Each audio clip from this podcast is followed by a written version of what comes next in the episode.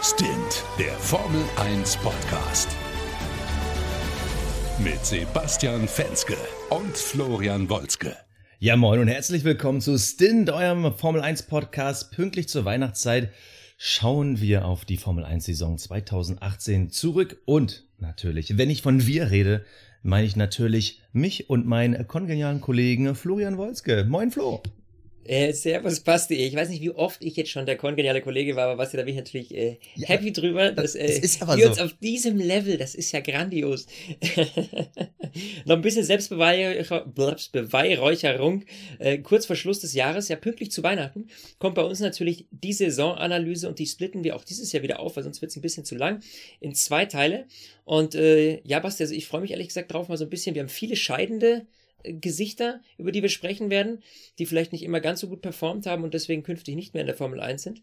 Aber sprechen wir erstmal, wir fangen mal ganz hinten an, haben wir gesagt. Ja. Wir fangen mal äh, mit den Hinterbänklern an und auf Platz 20 ist äh, der Paydriver und äh, gleichzeitig auch 2018 war er neu in der Saison. Jetzt ist er wieder weg, Sergei Sirotkin.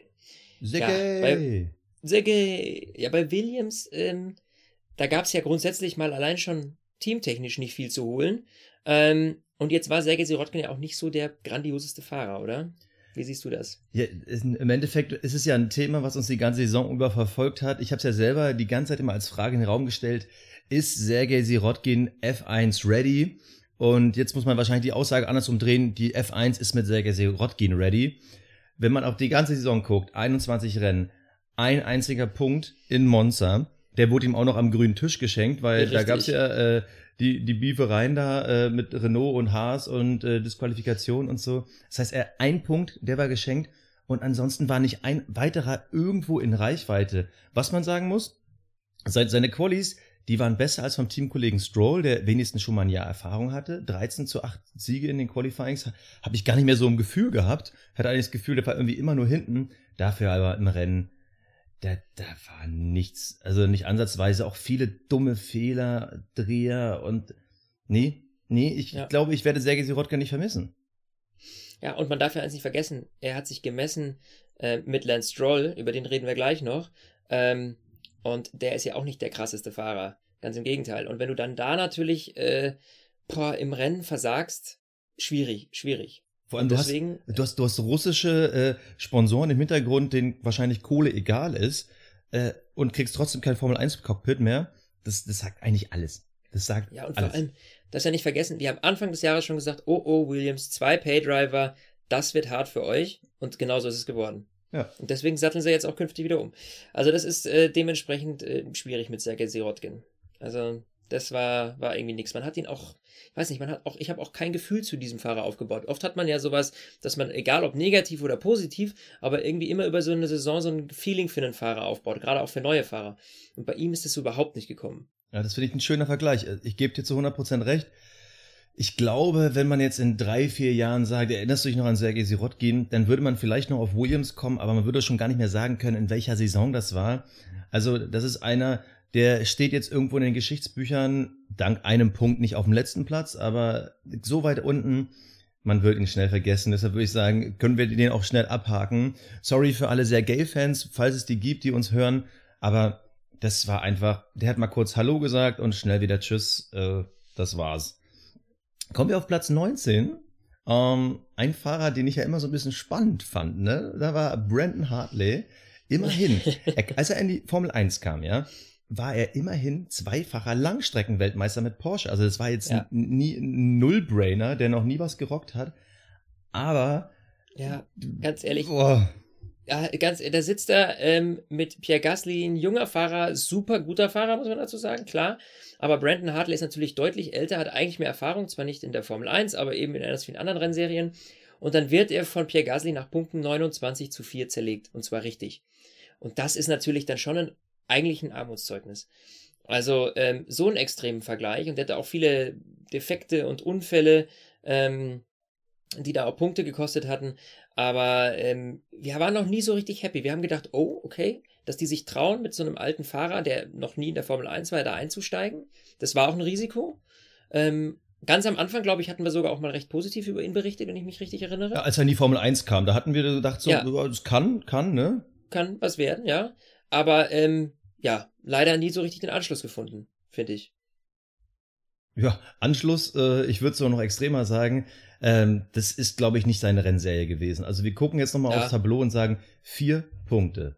Vier kleine, mickrige Punkte und dann gucken wir nochmal ins Detail, wo hat er die denn geholt? Ah, ein Punkt hat er zum Beispiel in Baku geholt. Jetzt wissen wir, Baku ist die Strecke, wo die äh, auch die miesesten Fahrer mal Punkte holen.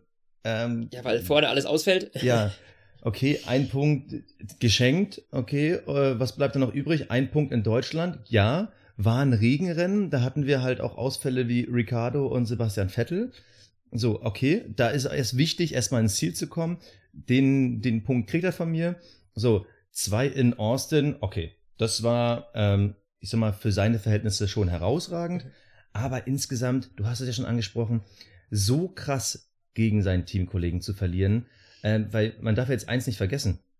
Natürlich äh, klingt jetzt 9 zu 4, das sind jetzt nicht 100 Punkte Unterschied, aber diese 25 Punkte, die Gasly mehr hat, wenn du im Mittelfeld bist, wo wir davon reden, Platz 10 ein Punkt, Platz 9 zwei Punkte, das sind 25 das Punkte, das ist, das ist eine das ist Welt. Viel. Das, ja, klar. Das ist krass. Also ich würde sogar fast so weit gehen zu sagen, ähm, der prozentuale oder sag mal, der gefühlte Abstand zwischen einem Gasly zu einem Hartley ist hm. viel größer als zu einem Hamilton zu einem Bottas. Da sind es zwar insgesamt 150 Punkte Unterschied, aber wenn du dann wirklich mal die, die Range siehst an Punkten, die da zu holen sind, dann ist das einfach, also äh, Achtung, Spoiler-Alarm, das ist die, die zweithärteste Demütigung äh, interner Teamduelle dieses Jahr. Die härteste kommt noch, aber das ist schon extrem krass und deshalb sagt auch Brandon Hartley Bye-bye. Ja, das war's, Brandon Hartley. Äh, wir werden dich vielleicht vermissen.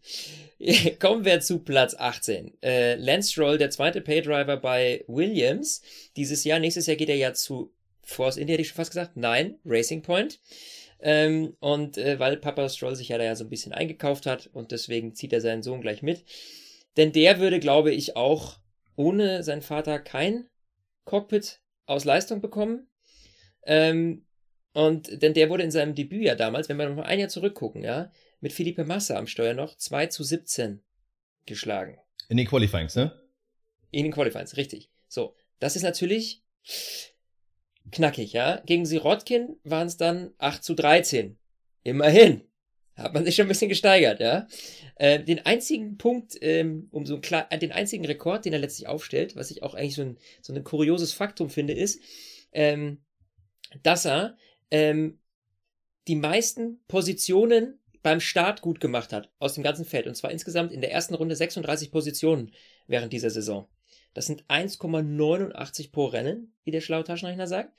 ähm, gut, wenn man natürlich immer hinten startet als letzter, dann gibt es ja auch kaum jemanden, der einen überholen kann. Also man kann ja letztlich nur Punkte, gut, also äh, Plätze gut machen. Ich weiß nicht, ob das jetzt so ein positiver Rekord ist, aber äh, also wenn man es mal so sieht, ja, äh, wenn man natürlich als letzter startet, klar, kann einen keiner überholen.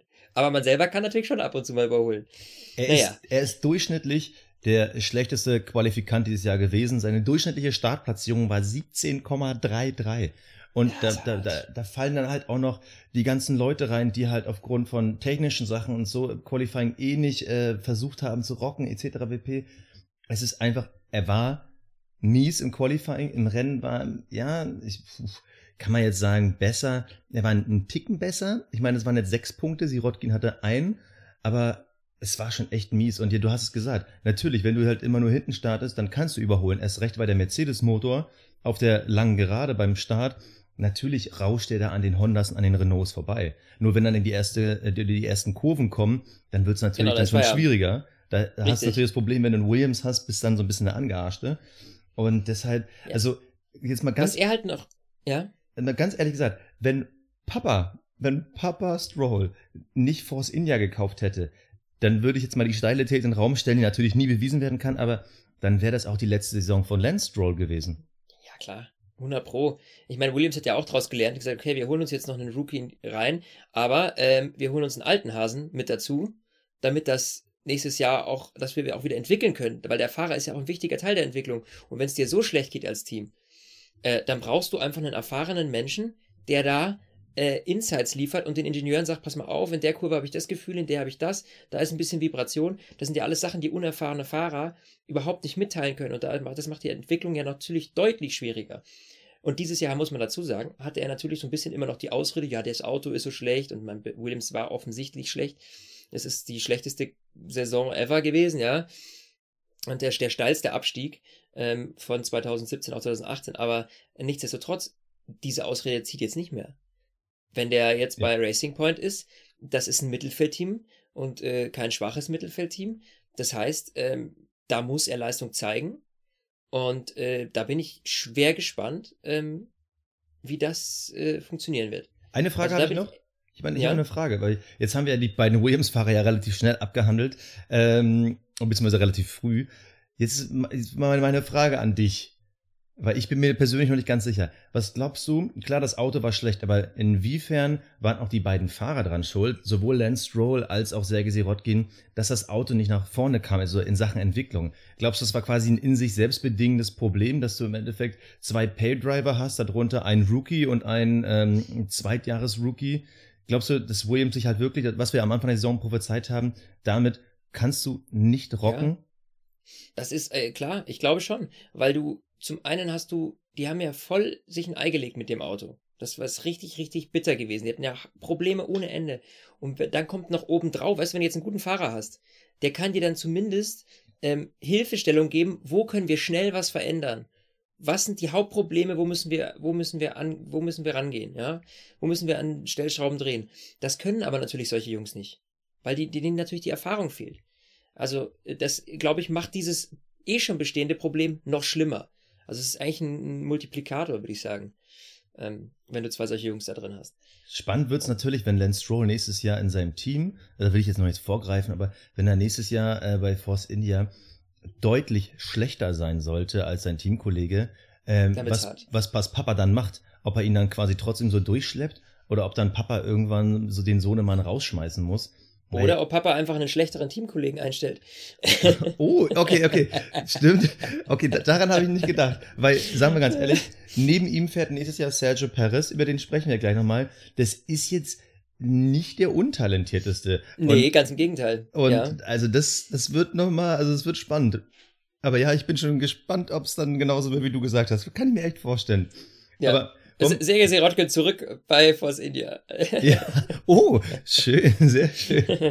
Okay, wir kommen zum Platz 17. Auf Platz 17 Max ein äh, Mann, den ich wirklich am Anfang der Saison vielleicht sogar eher noch schlechter gesehen hätte, Markus Eriksson. In seiner insgesamt fünften Formel 1 Saison bekommt er an seiner Seite einen Rookie. Der Name ist mittlerweile bekannt, ein Charles Leclerc. Man könnte denken, okay, Leclerc kommt mit äh, vielen positiven Vorzeichen, aber an Ericsson mit seiner Erfahrung, da sollte doch ein bisschen was gehen. Boom! Falsch gedacht. Wie viele Punkte haben wir es am Ende bei Markus Eriksson? Neun. Und gucken wir mal ein bisschen nach oben. Charles Leclerc, muss man schon ein bisschen scrollen. Oh, 39. Fett. 30 Punkte Unterschied. Gucken wir nochmal einzeln, wirklich einzeln in diese Zahlen rein. Markus Eriksson schaffte es sechsmal in die Top 10 so, jetzt kann man natürlich sagen, okay, bei neun Punkten, sechsmal Top Ten, ja, es war halt immer nur der neunte oder zehnte. Zehnte Platz, ja. Mehr war für dem einfach nicht drin.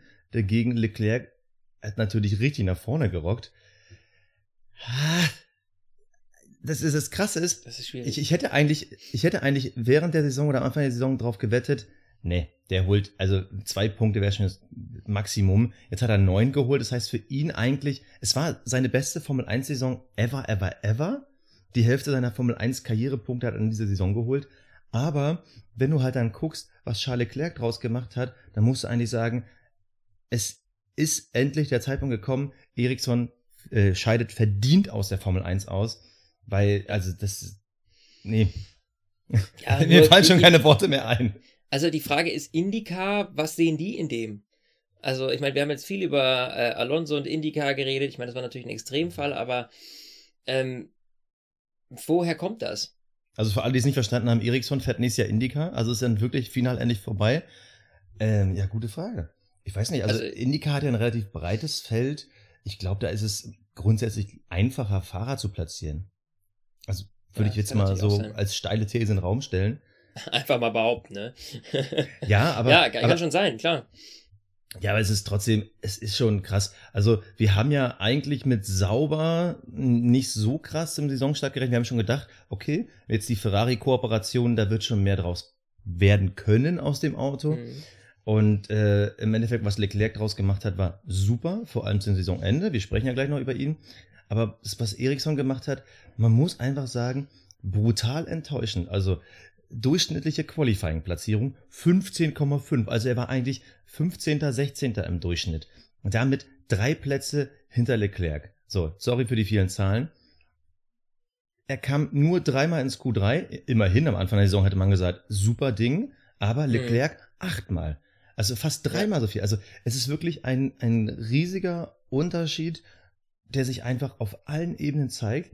Und das ist nicht nur dieses klassische, einer ist gut, einer ist schlecht, sondern Ericsson wurde, sorry, wenn das vielleicht so hart ist, aber aus meiner Sicht jahrelang in der Formel 1 durchgeschliffen, weil auch er fett mit Sponsoren ankam und jetzt ist halt endgültig mal vorbei. Sauber sieht, okay, wir können nächstes Jahr rocken. Die holen sich dann lieber einen Kimi Räikkönen an Bord, ja. mit dem man halt wirklich entwickeln kann, mit dem man Erfolge fahren kann. Und ich bin fast so weit zu sagen, weil auch da war immer die Frage, ist der F1 ready? War er nie. Und ich freue mich, dass der jetzt weg ist, weil für mich war das auch unverdient, weil so viele talentierte Fahrer haben in den letzten Jahren kein äh, Cockpit bekommen und Ericsson ist immer noch gefahren. Ja, und vor allem, er ist so lange gefahren mittlerweile. Das ist ja auch was, wo, weil du hast dich ja schon, also wir, wir haben uns ja eigentlich, muss ich sagen, in jedem Podcast, wenn wir irgendwie, in jeder Folge bei Rennanalysen, bei Update-Shows, wenn es irgendwie um Ericsson ging, äh, da ist dein, sind deine Gesichtszüge meistens schon immer so ein bisschen nach unten gegangen. Ja. Das war immer schon der Negativ-Touch, aber du, du hast recht, er ist nie rausgestochen. Er hat nie irgendwie wirklich äh, eine konstante Leistung abrufen können und äh, ist aber trotzdem irgendwie immer mitgeschwommen mit dem Strom. Also er hat es geschafft, immer so sich da im Gespräch zu halten, drin zu bleiben. Ähm, ja, wie schon gesagt, jetzt endgültig vorbei. Vor allem so äh, deklassiert. Also, jetzt mal wirklich nochmal zusammengefasst. Markus Eriksson ist in seiner kompletten Formel 1 Karriere 97 Rennen gefahren. 97. Insgesamt 18 Punkte. Seine beste ja. Platzierung Platz 8 2015 in Australien. Und wirklich das, was dann dieses Jahr, was Charles Leclerc gezeigt hat, das ist sensationell grandios. Auch jetzt nehmen wir schon so viel Leclerc vorweg, aber also das ist wirklich, das war ein Schlag ins ja. Gesicht und das war vielleicht so dass der, der letzte Schlag, der große K.O. für Markus Eriksson. Tut mir leid, aber wirklich, wie viele haben wir kommen und gehen sehen, wo wir dachten, ah, da wäre vielleicht noch so ein bisschen Nee, ich bin froh, dass er vorbei ist und jetzt ist auch, er wird nicht mehr erwähnt in unserem Podcast. Nee. Außer es kommt das große nee, der, Comeback.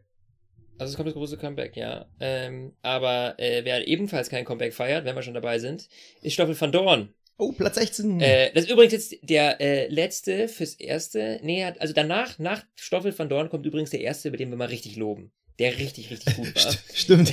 Muss man dazu sagen, aber wir waren jetzt echt negativ, aber das ist nun mal so, wenn man hinten anfängt. Äh. Obwohl, obwohl, warte mal, man muss so viel sagen, ne? Also äh, mit Stoffel van Dorn haben wir auch fast alle abgeschlossen, die die Formel 1 auch verlassen werden. Natürlich war ja, auch richtig. oft mal bei all den Pech dabei und nicht alle haben das beste Auto, aber das sind halt alles bis auf die beiden Williams Fahrer, die halt so krass abgelost haben gegen ihren Teamkollegen, dass sie auch verdient hinten stehen. Das muss man leider sagen. Die werden automäßig, werden da für, für jeden dieser Fahrer zwei, drei Plätze mehr drin gewesen, außer vielleicht für Ericsson. Ähm, mhm. Also nur, nur von dem, was das Auto bieten kann. Aber das, was diese einzelnen Fahrer daraus gemacht haben, war halt schlecht und da ist halt Van Dorn, den du jetzt gleich erwähnen wirst, der ist da quasi das beste Beispiel dafür, wie hart die abgelost haben im Vergleich. Ja. Ja, also das ist jetzt sehr extrem, er wurde extrem zerlegt, muss man sagen. Alonso ist natürlich auch ein Brecher als Teamkollege, ganz klar. Aber so zu versemmeln, Stoffel van Dorn hat insgesamt 12 Punkte, Fernando Alonso 50. Qualifying-Duell 0 zu 21. also, ganz ehrlich, der war nicht einmal im Q3. Alonso hat es dann, glaube ich, sechsmal, wenn ich richtig liege, sechsmal geschafft. Ähm, das heißt also, da war ein dermaßener Qualitätsunterschied zwischen den beiden und das kannst du natürlich auf Dauer nicht durchziehen. Und da muss ich sagen, ähm, wir hatten am Anfang gedacht, ach Mensch, cool, junger Typ, der ist engagiert, der hat richtig Bock und das war auch wirklich eine richtige, ähm, am Anfang hatten wir den ja auch echt zwischendurch mal nach vorne gehoben, aber der hat jetzt Stück für Stück abgebaut mit, und mit nachgelassen. Am, man muss ganz kurz sagen, am Anfang, damit meinen wir die Saison 2017, ne? Ja, genau, ja, ja. Äh, als er eben neu war 2017. Ähm, wer übrigens da mehr sehen will drüber, es gibt ja auch bei äh, Amazon, glaube ich, ne? Diese McLaren-Doku. Ja. Und da wird über die Saisonvorbereitung 2017 gesprochen. Da er, kommt er gerade neu ins Team. Also da kann man auch so ein bisschen Insights äh, sich anschauen. Ja, gut, die ist jetzt natürlich dann auch dementsprechend schon wieder alt, weil äh, nächstes Jahr wird Stoffel van Dorn hier nicht mehr fahren. Ähm, der steigt jetzt auf E-Antrieb um. Äh, in der Formel E kann man ihn sehen. Ähm, ja, Mai, was soll man da sagen? Ganz ehrlich, der hatte zwei achte Plätze in Bahrain und Mexiko. Wow. Ähm, hält sich jetzt so meine, hält sich meine Euphorie in Grenzen. Aber da muss ich sagen, da tut es mir irgendwie leid drum. Also den hätte ich gerne besser gesehen, also irgendwie. Die, die Frage, Weil der Typ ist, ja? der Typ ist eigentlich ein Sympathieträger in meinen Augen. Das also stimmt. ich fand ihn immer nett. Also Stoffel van Dorn war wirklich auch einer, den konntest du auch da hinsetzen, nicht so ein Lance Stroll, der dann irgendwie so tut, als hätte er null Bock mittlerweile, habe ich so das Gefühl. So, ach ja, Mai, ich muss das halt machen, weil Papa will, dass ich das mache. So, es so, es gibt Menschen, die wollen das halt wirklich irgendwie und ähm, äh, bei Stoffel van Dorn hatte man schon immer das Gefühl irgendwie so, aber wenn das Talent natürlich nicht ausreicht, beziehungsweise irgendwie nicht die, die, die, in die richtige Spur kommt, ja, dann hilft das am Ende alles nichts. Ja, und das, das Problem bei Stoffel van Dorn natürlich, ähm, Fernando Alonso ist natürlich ein harter Brecher. Aber 2017 hat er ihm schon mal ein, zwei mitgegeben, wo man gedacht hat, okay, wow, wer, wer Alonso einen mitgibt, der scheint ja Talent zu haben. Aber die Umstellung des Autos dieses Jahr hat nicht zu ihm gepasst. Und als man zur Saisonhälfte schon so ein bisschen gehört hat, okay, äh, Stoppel van Dorn könnte sein, dass er am Ende der Saison weg ist, dann ging bei ihm halt gar nichts mehr. Und ich glaube, da ist halt auch relativ viel Frust dabei gewesen. Gut, Mexiko, da hat er halt nochmal vier Punkte geholt. Ja. Aber äh, ansonsten, man hat irgendwie nicht das Gefühl gehabt, dass der jetzt wirklich um seine Karriere kämpft. Der war dann so ein bisschen der zusammengefaltet. Das ist wirklich schade, weil da bin ich komplett bei dir. Wir fanden den eigentlich irgendwie ganz nice und ich glaube, das ist halt wirklich, der hatte einfach Pech, im falschen Moment zum falschen Team zu kommen. Also wäre der vielleicht bei einem Toro Rosso gelandet, könnte es auch sein, also statt einem Brandon Hartley zum Beispiel, dann, dann würde ich sogar meine Hand ins Feuer legen, dass der nächstes Jahr immer noch Formel 1 fährt. Aber so, das ist halt, die ganzen ja, Umstände sind schwierig und wenn du dann am Ende auf die blanken Zahlen guckst, muss man es leider sagen, hat es halt nicht gereicht. Ja, ja. ja, wobei ich da sagen würde, ich weiß nicht, vielleicht ist es so eine Art Quiert-Geschichte, könnte es werden. Meinst du, dass der da irgendwie vielleicht mal wieder jetzt zwei Saison Formel E und dann kommt da nochmal was? Also bei, bei Van Dorn wäre ich mir nicht ganz unsicher zumindest. Da würde ich sagen, äh, also bei so einem Sirotkin ist mir klar, der wird nie wieder ein Formel 1 Cockpit betreten. Äh, höchstwahrscheinlich, ja. Aber bei einem Van Dorn könnte ich mir vorstellen, dass das nochmal noch mal kommen könnte. Schwierig. Ich weiß gerade gar nicht, ist der in irgendeinem Rookie-Programm drin? Also ist der irgendwie Red Bull oder ähm, ja, Mercedes oder, oder ist der halt nur ein Honda? Warte mal, ich schaue noch mal ganz kurz bei Wiki. Äh, du checkst mal äh, ganz kurz Wiki. Äh, und währenddessen äh, kündige ich schon mal unseren äh, Platz 15 an. Wir haben ja versprochen, äh, wir hören jetzt auf mit dem Bashing, zumindest für den einen Platz. Danach kommt mal wieder einer. Pierre Gasly. Der Junge hat nämlich im Vergleich äh, zu Brandon Hartley, äh, dem wir, über den wir vorhin schon gesprochen haben, richtig gerockt. Der hat äh, in Bahrain und Ungarn Platz 4 und 6 geholt und das ähm, mit einem Honda-Motor. Halleluja, da muss ich ganz ehrlich sagen, super Nummer. Und hat dadurch natürlich auch bewiesen, es funktioniert und man kann mal schnell eben zu Red Bull kommen. Das heißt, Pierre Gasly jetzt äh, nächstes Jahr bei Red Bull und das wird ein unglaublich spannender Kampf zwischen Max Verstappen und vor allem kommt da auch, glaube ich, äh, richtig äh, Druck für Max, weil jetzt noch ein junger Fahrer, der wahnsinnig talentiert ist, der wirklich das Optimum aus so einem Auto rausholen kann und der hat einfach so das, das gewisse Feeling. Ich glaube, der denkt auch nicht so viel drüber nach. Das ist so ein bisschen dieses Nummer Lewis Hamilton, äh, Sebastian Vettel im Vergleich und ähm, Max Verstappen und Pierre Gasly sind sich da sehr ähnlich und das könnte in meinen Augen ähm, ja auf jeden Fall eine unglaublich spannende Para Fahrerpaarung werden. Ähm, schöne, ja. Eine schöne Paarerfahrung. Fahrerpaarung, äh, Paarerfahrung. ich habe übrigens gerade, äh, während ich dir nicht zugehört habe, natürlich habe ich dir zugehört, ja, äh, Stoffel van Dorn ist nächstes Jahr noch äh, Simulatorfahrer für Mercedes. Das heißt also, äh, das ja, klingt nach Mercedes-Programm. Aber gut, äh, siehst du ihn im Silberpfeil, äh, siehst du ihn im Force India, siehst du ihn, nee. also maximal, ja. maximal im Williams. Also, und das ist davon abhängig, wie sie fahren. Also, aber ich bin bei dir, ich gebe ihn nicht zu 100% auf, aber ähm, schwierig, weil ich glaube, da warten noch einige auf der Liste äh, nach oben. Ich sag's dir. Ich, Aber, ich werfe jetzt einen Blick in die Glaskugel und ich sage, Sergio Perez ist zu stark für Lance Stroll, deshalb wird Stoffel van Dorn zu Force India geholt. Ja, okay, jetzt redest du Quatsch. nee, lass uns bei Pierre Gasly bleiben.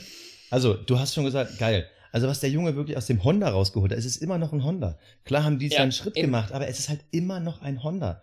Und äh, also Bahrain, also das war das beste Honda-Ergebnis seit der Rückkehr, das ist einfach nur der Wahnsinn.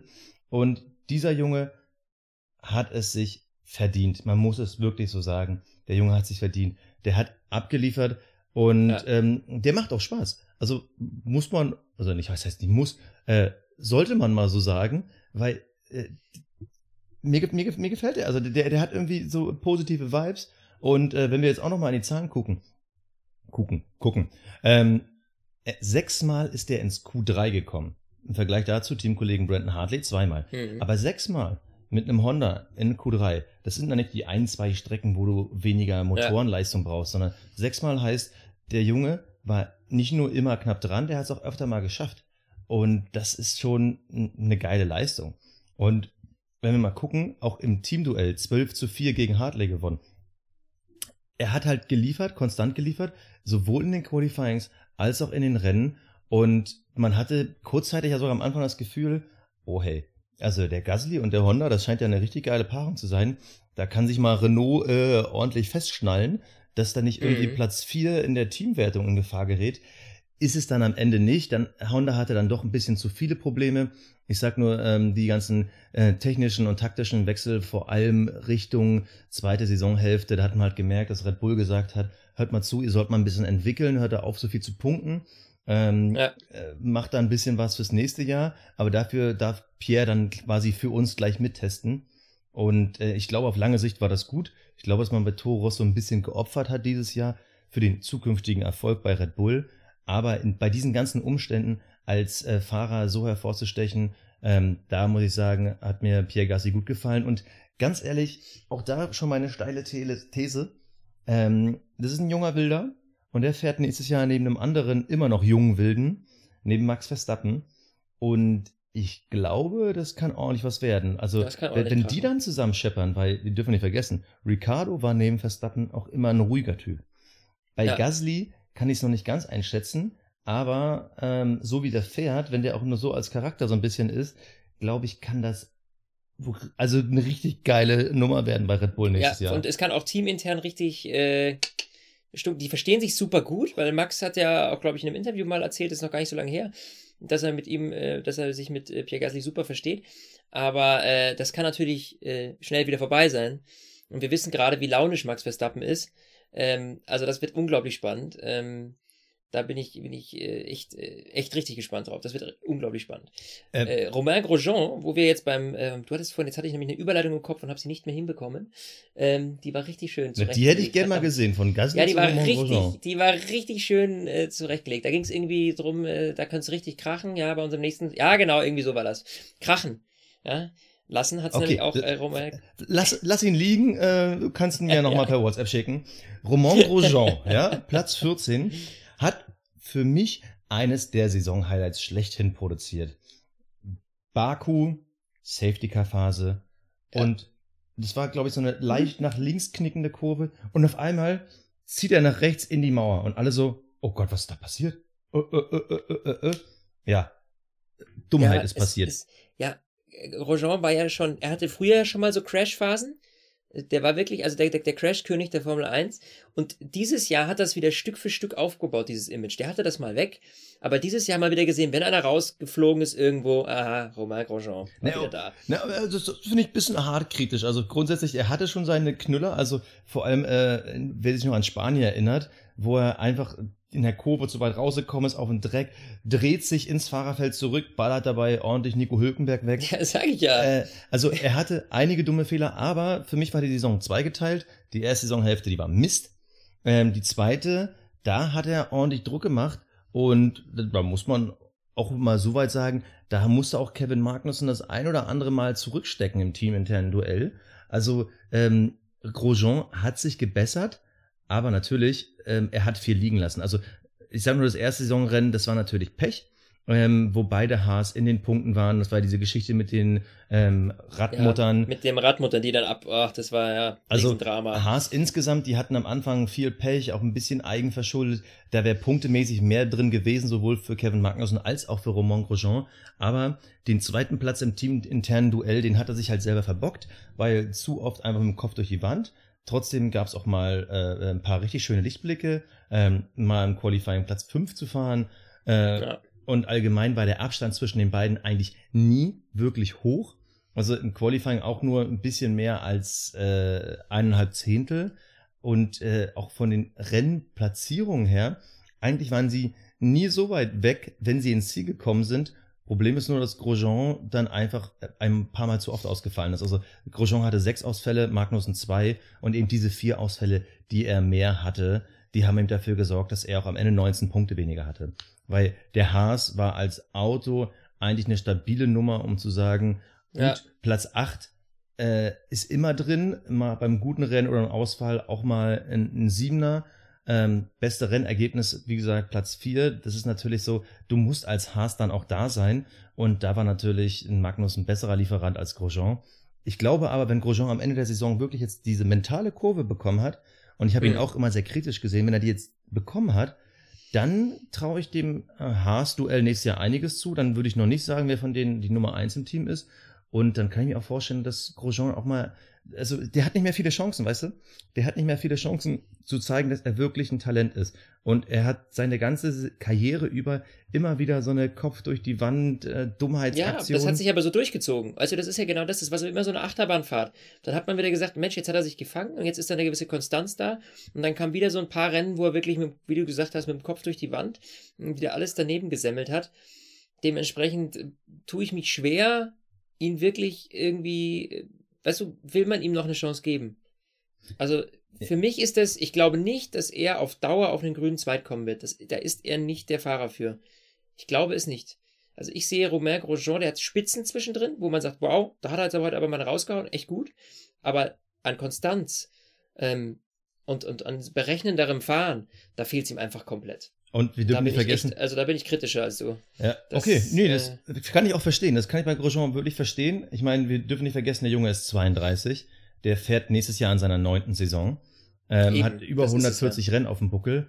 Und äh, ich kann mir auch vorstellen, dass nächstes Jahr seine letzte große Chance ist, erstens nochmal vorne zu winken, was ich, äh, nee, nee, okay, nee, das ist, dass er bei den Spitzenteams fährt, möchte ich bezweifeln. Aber das ist vielleicht seine letzte Chance, nochmal richtig ordentlich für Furore zu sorgen, richtig ordentlich Punkte zu sammeln. Wie gesagt, aus meiner Sicht hat die Tendenz zum Ende der Saison gezeigt, da ist noch was drin. Aber grundsätzlich hast du schon recht. Ich glaube, die ganz großen Romain Grosjean-Tage liegen hinter ihm. Das waren die Saisons 2012, 2013 mit Lotus, wo auch mal zweite und dritte Plätze drin waren.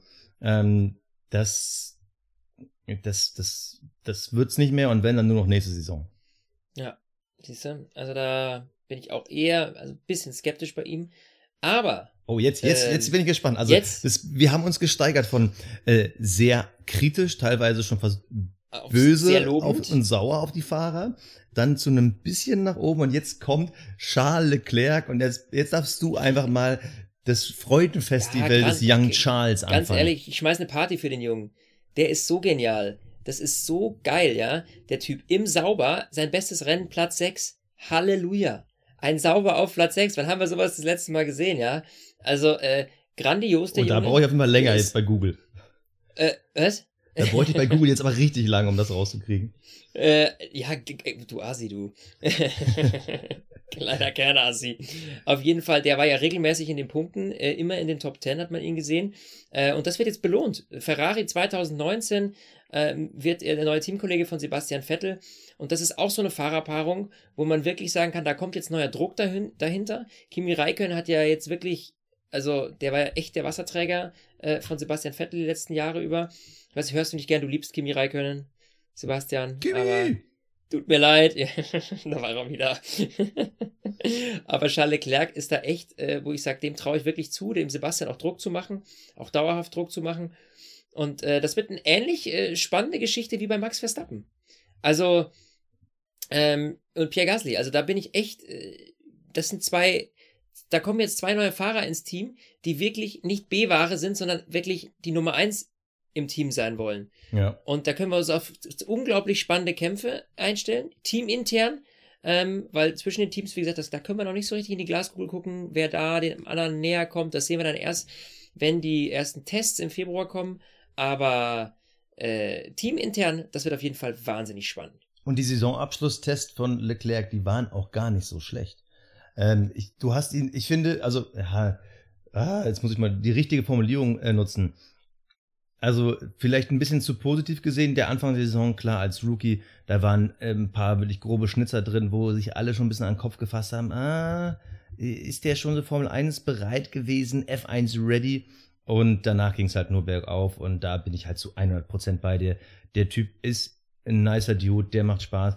Wenn man überlegen, von den letzten drei Saisonrennen dreimal ins Ziel gekommen, dreimal Punkte geholt, Haas war ja wirklich am Ende für Platz 7, 8 waren die ja mhm. safe und da war immer nur die Frage, ah, wie, wie fahren die Renaults, wie fahren die Force Indias, kann er vielleicht sogar auf Platz äh, äh, 6 fahren, wenn vorne einer ausfällt.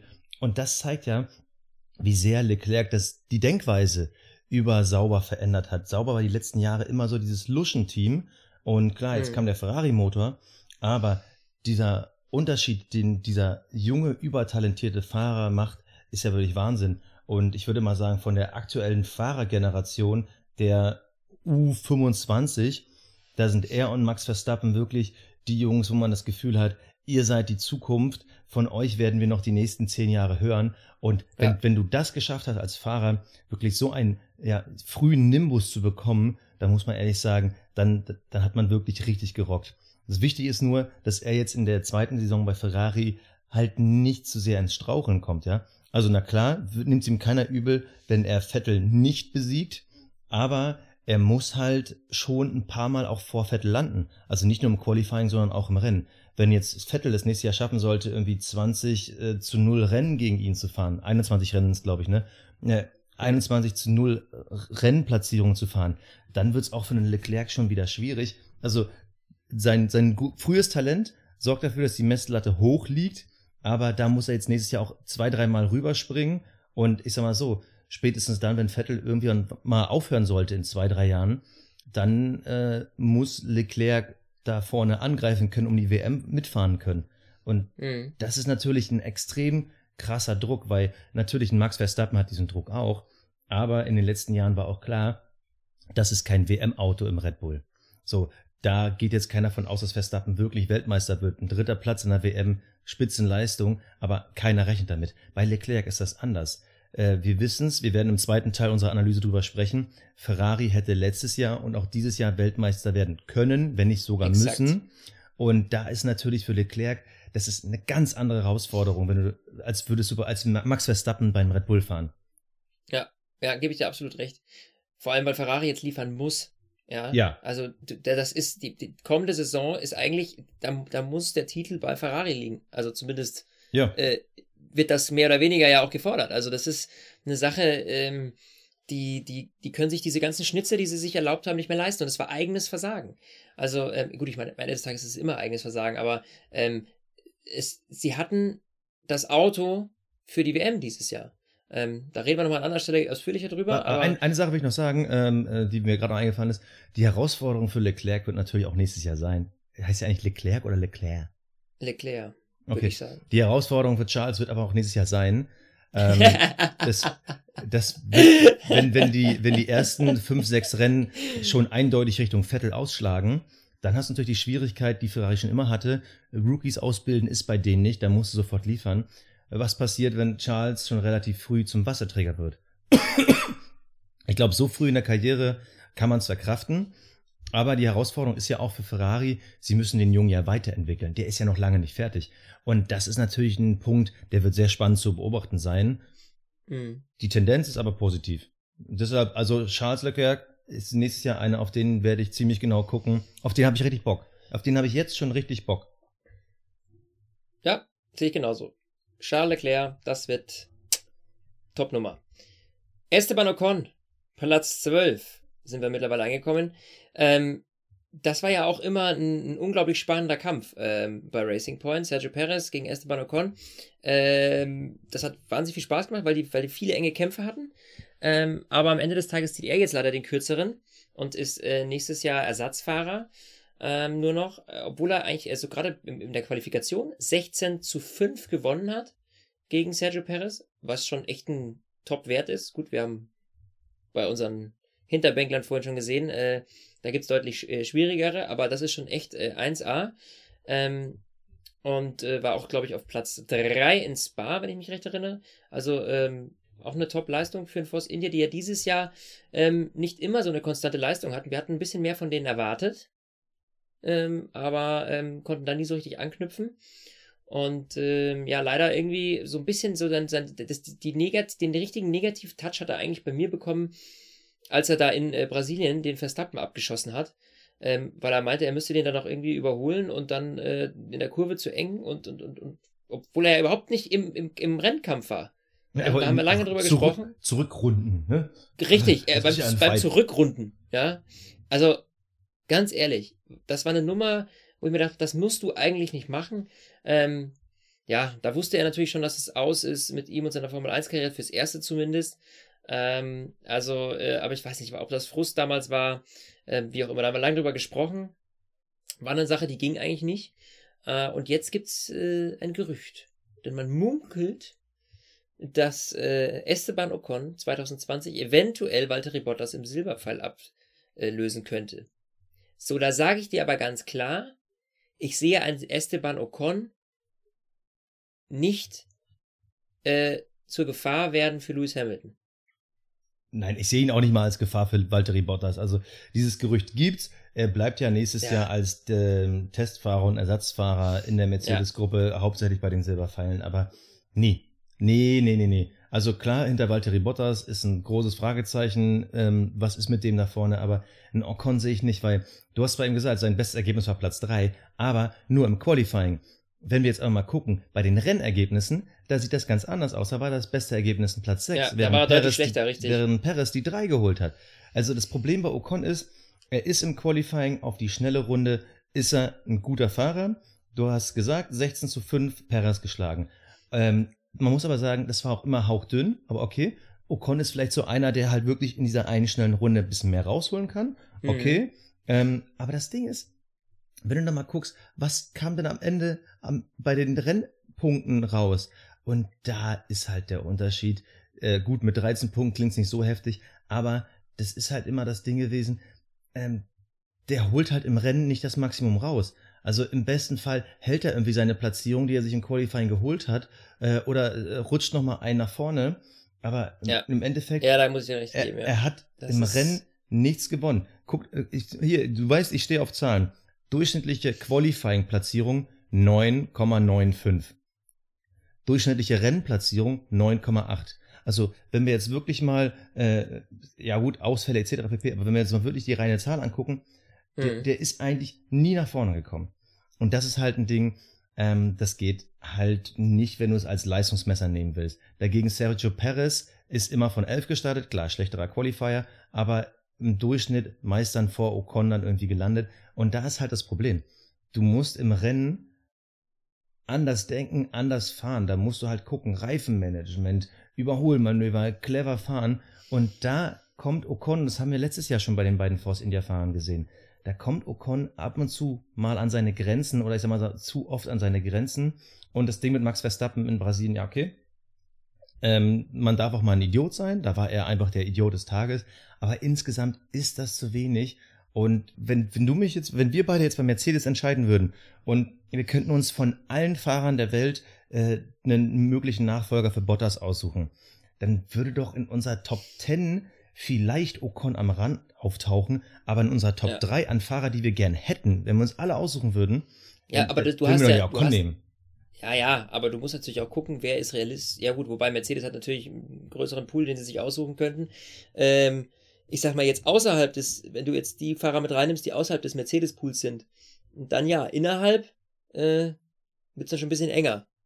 Ja, aber ähm, ich gebe dir absolut recht, ähm, dass das, auch wenn Ob, da irgendwie gemunkelt wird, aber das, das wird schwierig für Ocon. Obwohl Vor allem, da wenn du jetzt einmal raus bist, weißt du, nur als Ersatzfahrer, die nehmen doch nicht einen Ersatzfahrer da oben rein. Ja, das genau, die lassen ihn ja nicht ein Jahr parken, um dann zu sagen, okay, jetzt bist Richtig. du bereit für das Spitzenteam. Und ja, ganz wir hatten ehrlich, damals immer gehofft über, mit, mit, wir hatten ja immer gehofft, dass, ähm, na, um Gottes Willen, jetzt liegt er mir auf der Zunge.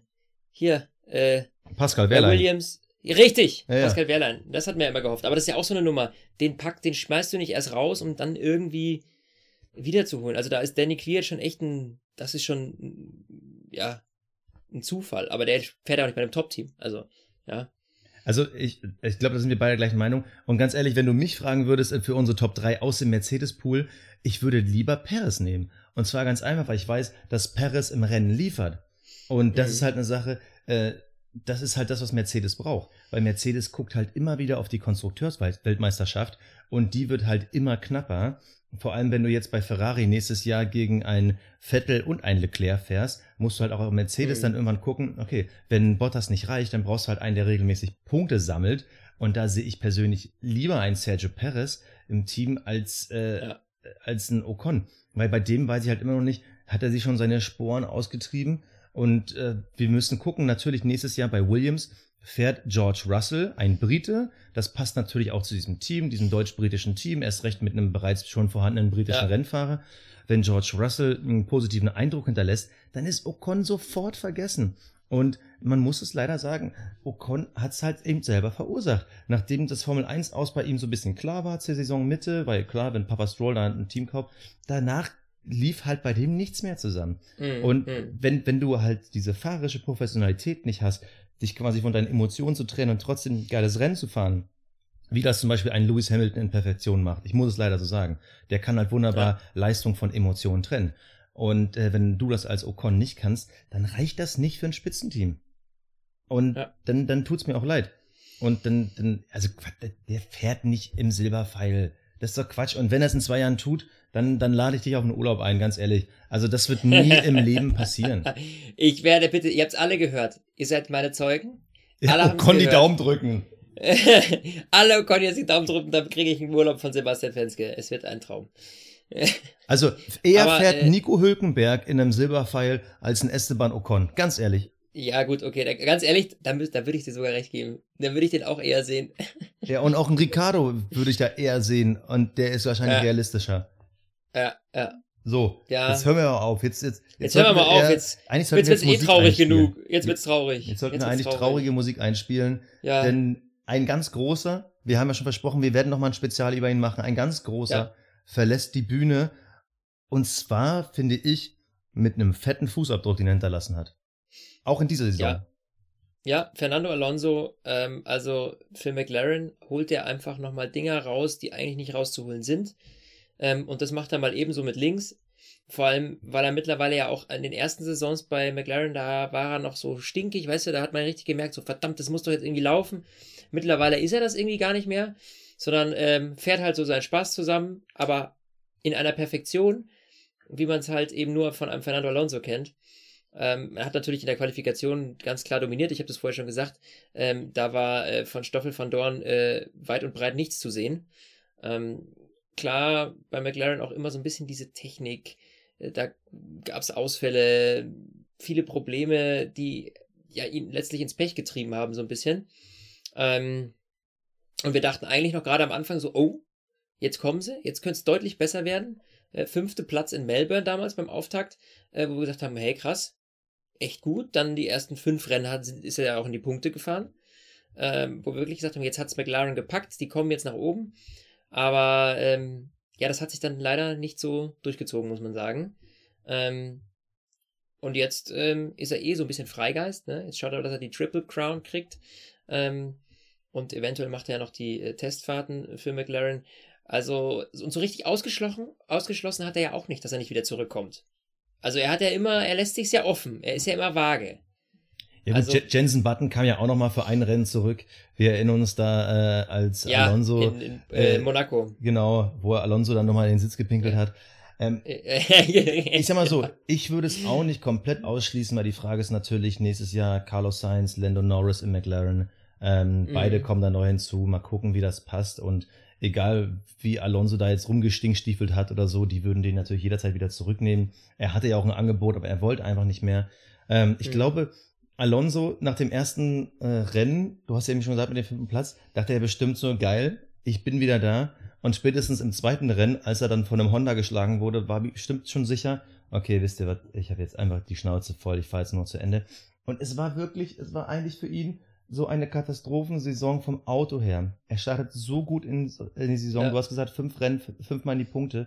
Und danach kommen die ersten DNFs immer wieder technische Probleme, immer wieder dieses Mittelfeldgeplänkel, wo er dann irgendwie reinrutscht. Er war ja nie mhm. in irgendwas selber schuld. Und dann, ja. als es dann wieder ein bisschen besser ging, als das Auto wieder ein bisschen stabiler wurde, auf einmal war dann die Leistung wieder weg. Also McLaren hatte das Problem, dass sie einfach mit der Entwicklung nicht standgehalten haben. Natürlich kam am Ende die, die erstarkten Force Indias zurück, aber Alonso, er hatte einfach mit McLaren diese verflixte Zeit, die Frage ist, wo hätte er sonst fahren können, außer für die. Es tut mir einfach super leid, weil er hat gezeigt, mhm. dass er noch vieles auf dem Kasten hat. Ich meine, in dem Alter, das muss man auch erstmal hinkriegen, dass man wirklich das Gefühl hat, okay, weil. Ganz so locker aus dem Ärmel schütteln. Ja, also, weil das tut er ja irgendwie. Es war ja nie, man hat ja ihm nie Druck angemerkt. Genau, also wir wissen ja, als Michael Schumacher damals zurückkam, gut, er war einen kleinen Ticken älter, ähm, aber Alonso mit seinen ähm, schnickigen 37, was der da wirklich noch dominiert hat, da muss man, muss man echt sagen, ähm, ja. Michael Schumacher, als er zurückkam, dem hat man das Alter angemerkt. Gut, der ist, der ist ja auch viele Jahre dazwischen nicht gefahren. Aber Alonso merkst du bis heute nicht das Alter an. Und ich würde sogar sagen, wenn Alonso noch bei einem der drei Top-Teams gefahren wäre, hätte er dieses Jahr auch mindestens ein Rennen gewonnen. Da gehe ich mhm. fest von aus. Und wenn er die Triple Crown holt, wenn er dann wirklich auch noch äh, äh, Indy gewinnt, dann wird er wirklich als einer der ganz großen in die Geschichtsbücher eingehen, weil ich habe immer das Gefühl, dass viele ihn da nicht sehen Viele sehen ihn da aber und jetzt muss es halt einmal wirklich äh, einmal unterstreichen, Häkchen ran ja. und dann ist da kein Zweifel mehr. Dann, dann kann man nur noch im Nachhinein sagen, so ist er vielleicht selber schuld gewesen, dass es nicht mehr WM-Titel waren. Ja, aber da lass uns da nochmal ganz detailliert drüber reden äh, in der Special-Folge, weil, ähm, also wenn es einer verdient hat, äh, eine Spezialfolge zu kriegen, dann er, definitiv. Ähm, ja, und Lance Stroll, ne? Äh, und Lance, Rodgin. Ja, also, äh, ja, richtig, richtig, richtig. Ja, ja, natürlich. Hier, äh, oder unser äh, Lieblingsfahrer, wie hieß er noch? Mensch, was hab ich heute los? Ich habe heute ein Gehirn wie ein Sieb. Weiß doch, unser, unser bester Freund, äh, äh, Jojo Papa. Jetzt. Ich, ich bin gerade so ein bisschen schockiert von dir, dass da wirklich ein paar. Sind die Weihnachtsausfälle, wie zu viel Glühwein? Sind die Weihnachtsausfälle, ja, ihr merkt schon, ja, ja. So, wir, wir, haben das, wir haben das breite Mittelfeld hinter uns gebracht. Wir nähern uns der Kategorie Best of the Rest. Und das Tolle daran ist, dass da wirklich eine, eine gute Range an Fahrern drin ist, ja. wo man in der Mitte der Saison das Gefühl hatte, es könnte jetzt jeder von denen werden. Ja, es wurde aber, aber nur einer. Äh, ja, eben, es wurde nur einer. Jetzt äh, fangen wir erstmal mit Platz 10 an. Einer, der es sicher nicht wurde, ist Carlos Sainz. Ähm, und das ist so eine Sache, da muss ich ehrlich gestehen, da haben wir ja gerade gesagt, oh, jetzt gegen Nico Hülkenberg und da könnte Druck kommen, ne, und das wird spannend. Aber er hat nie so richtig ähm, sich steigern können. Also ich habe den jetzt in den vergangenen, in der vergangenen Saison, da war immer so eine leichte Steigerung da und ich finde jetzt ist stagniert bei äh, Carlos Sainz. Also ähm, ich sehe in ihm jetzt nicht mehr, dass er jetzt zu einem richtigen Topfahrer werden könnte, sondern er, weil er halt die durchschnittlichen Leistungen nur abliefert. Und das hat man diese Saison gesehen. Ich meine, ähm, schauen wir uns mal an, der hat er äh, im, im, Qualifying in Ungarn, ja, das war der absolute äh, äh, Oberhöhepunkt bei ihm. Ähm, da hat er mal Platz 5 gehabt, so das war's. Und das sind so Sachen, du siehst halt gerade auch im Kampf gegen Nico Hülkenberg, da hatte er halt einfach keine Chance auf Dauer. Nee. Und ähm, das hatten wir aber Anfang der Saison anders gesehen. Ja. Erinnere dich mal dran an unsere ersten äh, Shows am Anfang, wo wir gesagt haben, oh, Carlos Sainz, Nico Hülkenberg, das wird ein spannender, enger Kampf werden nix da, Pustekuchen. Also wir haben mehr in ihm gesehen, als jetzt dann tatsächlich äh, er dieses Jahr abliefern konnte. Ich weiß nicht, ob er da noch Zeit braucht, aber ähm, das äh, war nix dieses Jahr. Ja, ich finde, so Carlos Sainz ist eine total spannende Personalie, weil er ist auch immer noch nur 24. Das darf man nicht vergessen. Also ja, ja, klar. Er, er ist halt immer noch äh, ein junger Fahrer. Er ist auch eigentlich immer noch talentiert, aber dieses Jahr war halt keine Entwicklung da. Und das ist ja. halt der Knackpunkt, der so eine Karriere auch dann schnell mal beenden kann. Er fährt jetzt nächstes Jahr für McLaren, wo man jetzt schon mal stark davon ausgehen kann, das wird ein Schritt zurück. Und dafür hätte er einfach dieses Jahr, um zu zeigen, ähm, ich gehöre aber da vorne hin, mehr bringen müssen. Da hast du komplett recht. Es gab ein paar schöne Zahlen, also äh, ein fünfter Platz in Baku äh, war nicht schlecht. Du hast seine Qualifying-Leistung gerade schon angesprochen. Aber ansonsten war es mhm. zu wenig, weil klar, der Abstand zu Nico Hülkenberg, wenn man jetzt nur auf die Zahlen guckt, war nicht besonders groß. Aber Hülkenberg ist auch einfach mal mehr ausgeschieden. Hülkenberg hatte auch oft mehr Pech. Das darf man dann einfach nicht vergessen. Also äh, es gab auch mal ein paar Rennen, wo man gedacht hat, so, okay, jetzt äh, hat Carlos Heinz mal ähm, den Helm auf. Also insgesamt hat er ja sogar in Rennduellen, das darf man nicht vergessen, in Rennduellen, also Platzierung vor dem anderen, 11 zu 8 gegen Hülkenberg gewonnen. Aber wenn Sainz dann ins Ziel kam, dann war es halt doch eher nur so Platz 8. Und Hülkenberg, mhm. wenn der ins Ziel kam, ähm, der war dann eher so auf äh, 6 bis 7 dann geeicht. Und das macht halt den Unterschied. Und wenn es halt ja. nicht die vielen Ausfälle gewesen wären, äh, dann hätte auch der Abstand viel größer aussehen können. Und äh, wir sehen das jetzt. Es sind nur 16 Punkte, aber es hätten auch 36 sein können. Und ich ja. finde, Carlos Sainz war eine Enttäuschung. Ich habe immer noch, ich habe ihn immer noch nicht abgehakt für seine komplette Karriere, aber es war eine Enttäuschung. Dieses Jahr war ja, er wirklich halt nur ein Mittelfeldfahrer in einem Mittelfeldteam. Und ja. ich sag mal so, es hätten auch weniger äh, Punkte sein können. Platz 10 ist fast schon ein Geschenk. Ja, ja, vor allem, weil man sagen muss, dass Nico Hülkenberg auch technisch oft Pech hatte. Ähm, das heißt also, ähm, dadurch wurden die Unterschiede ein bisschen geschmälert. Ähm, aber trotzdem, also das ist Carlos Sainz äh, haben wir einfach deutlich stärkere Entwicklung erwartet, ähm, eigentlich um es abzurunden und die kam einfach nicht. Obwohl wir als Deutsche sogar froh sein können, weil so hatte Hülkenberg halt seine bessere Saison, aber über Nico Gut, aber Hülkenberg hätte, ja, da reden wir gleich drüber, aber äh, das hätte auch nichts geändert, selbst wenn Carlos ein bisschen besser gewesen wäre. Kommen ähm, wir zu ähm, einem meiner heimlichen Lieblinge der Saison, weil ich muss sagen, äh, er hat mich überrascht und äh, es war schön ihn anzuschauen, äh, also äh, fahrerisch anzuschauen. Kevin Magnussen. Holla die Waldfee. Was hat der Haas dieses Jahr gerockt? Mhm. Ähm, wenn natürlich diese Probleme, wir haben es vorhin schon besprochen, Australien nicht gewesen wären, Magnussen hätte noch mehr Punkte holen können. Ähm, er hätte auch genauso gut, wenn er ein bisschen weniger Pech gehabt hätte, Best of the Rest sein können. Und deshalb geht quasi der Best of the Rest Platz 3 leider an ihn. Aber ähm, wir haben definitiv den besten Kevin Magnussen aller Zeiten gesehen. Er ist sogar als einziger, der nicht aus der Riege, Riege ähm, Ferrari, Mercedes, Red Bull kommt, ist er mal eine schnellste Rennrunde gefahren. Gut, wir wissen natürlich, was, äh, wie viel das wert ist. Aber trotzdem, er war einfach on fire. Äh, das war so, dass man sich denken könnte, okay, vielleicht hat er den entscheidenden Schritt gemacht. Nächstes Jahr könnte es besser werden. Mhm. Ende der Saison hat es natürlich ein bisschen gestruggelt. Da sah auch Grosjean teilweise besser aus. Aber insgesamt fand ich ein riesengroßer Schritt nach vorne von Kevin Magnussen. Ja, und er ist einfach deutlich konstanter gefahren als Romain Grosjean. Das war ja einfach diese, das war dieser knackende Punkt halt vor allem auch. Ja. Also, ähm, wie, wie ich vorher schon gesagt habe, Grosjean hatte seine Spitzen, aber gegen Kevin Magnussen, der wirklich ähm, konstant äh, seine Linie gefahren ist und ähm, wirklich immer ans Limit gegangen ist, da muss man ganz klar sagen, da ist ja einfach der komplettere Fahrer in dem Fall bei Haas als Romain Grosjean. Und das trotz der Altersunterschiede. Muss man mal ganz klar sagen. Hm, ja, ob der wirklich kompletter ist. Also ja, er war geistig fitter, doch, würde ich sagen. Schon. Ja, sehe ich schon. Ja, doch, würde ich schon sagen. Also ja. ich weiß nicht, also ich, oh, also ich, ich stelle jetzt mal eine, eine, Frage in den Raum, die ich versuche zu beantworten, aber ich bin auf deine Meinung gespannt. Also wenn ich würde jetzt sagen, wenn Grosjean einen klaren Kopf behält, ist es so Kopf an Kopf, dass ich mich auf keinen der Fahrer festlegen würde. Aber du ja, aber das ist ja, genau, da, nee, das ist ja genau der Knackpunkt, dieser klare Kopf. Das ist ja das, was ich meinte. Dadurch, dass Grosjean eben immer so Schnitzer sich erlaubt, weil er eben mit dem Kopf durch die Wand will, ähm, dadurch ist er der schlechtere Fahrer. Das ist der, das ist der, der große Unterschied zwischen den beiden, würde ich sagen.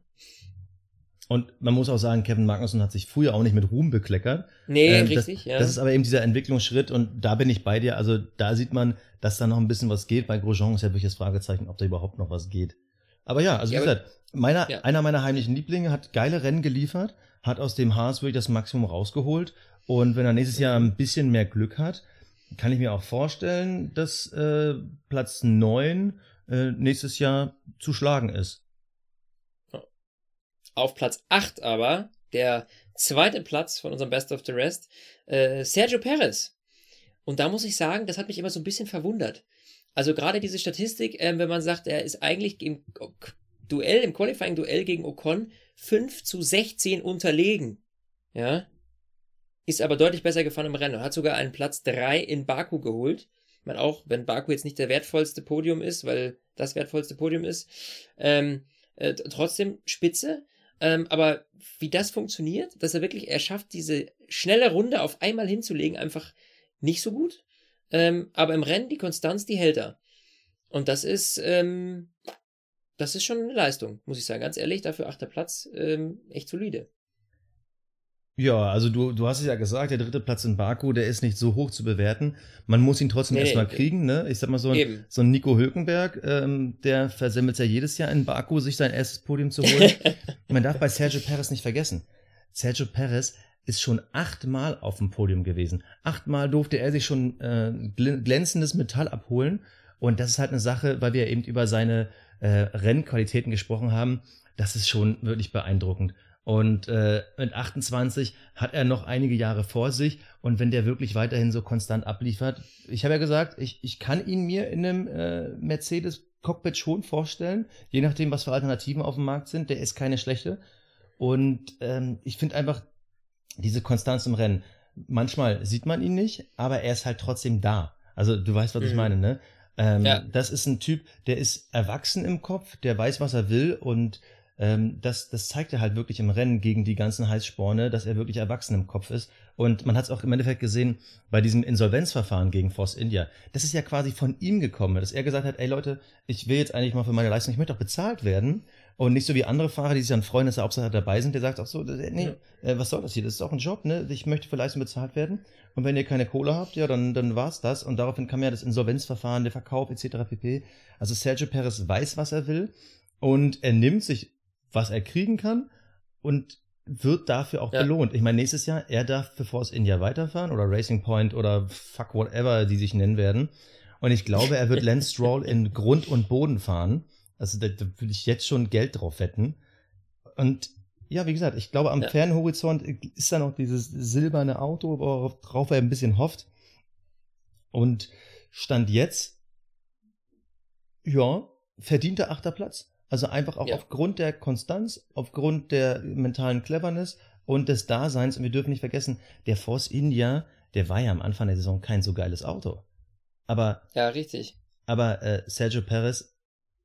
Und dann diese ja, ganze Insolvenzgeschichte. Ja. Das darfst du auch nicht vergessen. Da mein, war ja viel, viel Turbulenzen ähm, außerhalb der Rennstrecke, die das Team so ein bisschen durcheinander gerüttelt haben. Und äh, trotzdem diesen achten Platz dahin zu legen, das ist wirklich absolut eine Spitzenleistung. Also ganz ehrlich. Ja. Das ist wirklich, wirklich super. Ich meine, natürlich, Baku zählt natürlich dreifach rein. Wenn er diese 15 Punkte für Baku nicht geholt hätte, dann wäre er äh, knapp vor Charles Leclerc gelandet. Aber trotzdem, dieses Dasein ja. und dieses sich dann auch clever rauszuhalten, dafür kriegt er von mir Respekt. Und ähm, ich bin gespannt, was nächstes Jahr passiert. Vor allem, weil ich davon ausgehe, dass der Force India ein Ticken besser sein wird. Die haben mehr Kohle für die Entwicklung. Die haben ja schon eine richtig gute Entwicklung. Wenn sie jetzt noch mehr machen dürfen, bin ich gespannt, ja. was Sergio Perez draus macht. Aber wenn er seine Probleme im Qualifying nicht los wird, und du hast ihn gesagt, 5 zu 16 verloren, das ist schon eine, eine fette Schlappe. Wenn er die nicht los wird, hat er keine Chance, wirklich noch einen spitzen ähm, äh, Cockpit zu bekommen, weil er hat halt zu viel damit zu kämpfen, erstmal aufzuholen, um dahin zu kommen, wo er hingehört. Und das kostet mhm. halt Energie, das kostet Reifen. Und da muss er nächstes Jahr den Schritt machen, sonst ist für ihn auch ja, die letzte ja. Chance vertan. Genau. Ja, und jetzt kommen wir zu meinem persönlichen Liebling ja immer. Äh, ich bin ja, äh, da, das ist ja ein offenes Geheimnis, äh, dass ich äh, voll und ganz hinter unserem Best of the Rest, hinter Nico Hülkenberg stehe. Einziges Problem ist, als Turbo Driver hat er mir tatsächlich äh, dieses Jahr nicht sonderlich viel Glück gebracht. Nicht nur dir, Ganz im mir Gegenteil, auch. dir auch, ja. Ich habe ordentlich Minuspunkte gesammelt, äh, wenn er mal wieder ausgefallen ist, ja. Auch so Nummern wie in Baku da, wo er sich mehr oder weniger selbst wegschmeißt. Also das war ja auf einer Geraden. Denkst dir so, what? Wie geht das? Ähm, also, ähm, da muss man sagen, Nico Hülkenberg hat er zwischendurch echt Pech, aber wenn dann alles mal so nach Plan gelaufen ist, dann hat er abgeräumt. Also dann war er best of the rest, dann hat er sich das geholt, was ihm zusteht, sozusagen, ja. Ja. Ähm, und äh, Nico ist für mich ein solider Fahrer. Also, ähm, ich bin da auch ganz, ganz schwer gespannt, äh, äh, wie das nächstes Jahr mit Danny Ricciardo wird, der ja in den Renault umsteigt. Ich glaube, dass da mehr Druck herrschen wird und auch ähm, Nico wirklich einen ernsten Gegner im eigenen Team hat, weil es ist immer schwierig, sich zu vergleichen. Weil natürlich du als Renault-Fahrer hier zu den Top-Teams überhaupt keinen Bezug hast, weil die deutlich weiter weg sind ähm, als äh, der Rest. Und ähm, nach hinten, Mai, wenn du eh schon der Best of the Rest bist, wen jagst du jetzt, ja? Äh, und teamintern wird es natürlich mit Danny Ricciardo deutlich schwerer. Bei Carlos Sainz, da hatte er, sage ich mal in Anführungsstrichen, ein leichtes Spiel ähm, weil der eben nicht so stark war. Aber mit Danny Ricciardo sehe ich schon jemanden, der ihm da äh, Druck machen könnte. Vor allem, weil es auch so ein Abstauber ist. Weil Danny Ricciardo ja. auch jemand ist, der immer da ist, wenn es was zu holen gibt. Und Nico Hülkenberg hat dann, ist da ähnlich. Und dementsprechend äh, wird das eine ganz, ganz, ganz spannende Geschichte nächstes Jahr. Aber diese Saison, Mai, Best of the Rest, was willst du mehr, wenn du in einem Renault sitzt? Mehr erreichen hätte er nicht können. Und wir dürfen auch nicht vergessen, äh, er ist nicht nur Best of the Rest, es war auch wirklich mit Abstand seine beste Saison seiner Karriere. Ja und er ist auch schon in der achten äh, Saison gefahren. So, also ein WM-Platz mhm. sieben ist jetzt nicht schlecht. Vor allem sein bester Platz vorher war neun, ansonsten stehen da viele Zehner. Und das ja. muss man ihm wirklich hoch anrechnen. Jetzt hofft man natürlich, dass Renault diesen Schritt nach vorne macht. Also ich sag mal so, wenn jetzt die Probleme beim Renault nicht gewesen wären, also klar, Hülkenberg hat auch zwei, dreimal selber dumme Fehler gemacht, aber es lag auch oft an dem Auto. Wenn diese Probleme weg sind, gut, dann wäre auch nur Platz sieben drin gewesen. Da müssen wir uns nichts äh, vormachen. Das war schon ja. das Maximum, das äh, zu holen war. Aber das kann nächstes Jahr halt äh, sich schnell mal kippen, weil wir wissen halt ganz genau, Red Bull mit dem Honda-Motor, ähm, das ist natürlich ein Fragezeichen, wie weit die dann noch von den Renault weg sind. Und da, das ist auch, das ist wieder so eine Saison, da muss Hülkenberg liefern.